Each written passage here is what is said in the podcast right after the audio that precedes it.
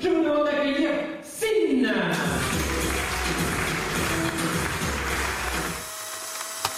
Cette semaine, on va parler cinéma.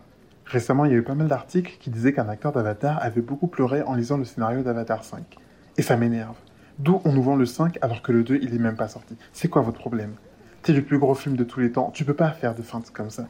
C'est tout le temps reporté. Nous on t'attend depuis 2009. 2009, tu te rends compte ou pas? Il y avait ni Tinder, ni Instagram, ni Netflix. Nous on était là, on galérait, on draguait en baggy.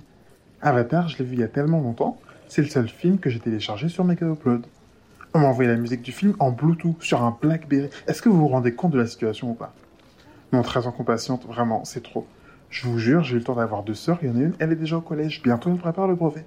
Juste rendez-nous Avatar, s'il vous plaît. Et voilà, je crois que je je vous laisse sur ça, c'était Si vous appréciez le projet, pensez à l'exprimer en lui donnant la note maximale sur Apple Podcast et ailleurs, et en en parlant autour de vous. Vous pouvez aussi me rejoindre sur Instagram. Merci de votre écoute et à bientôt dans la Minute Douce.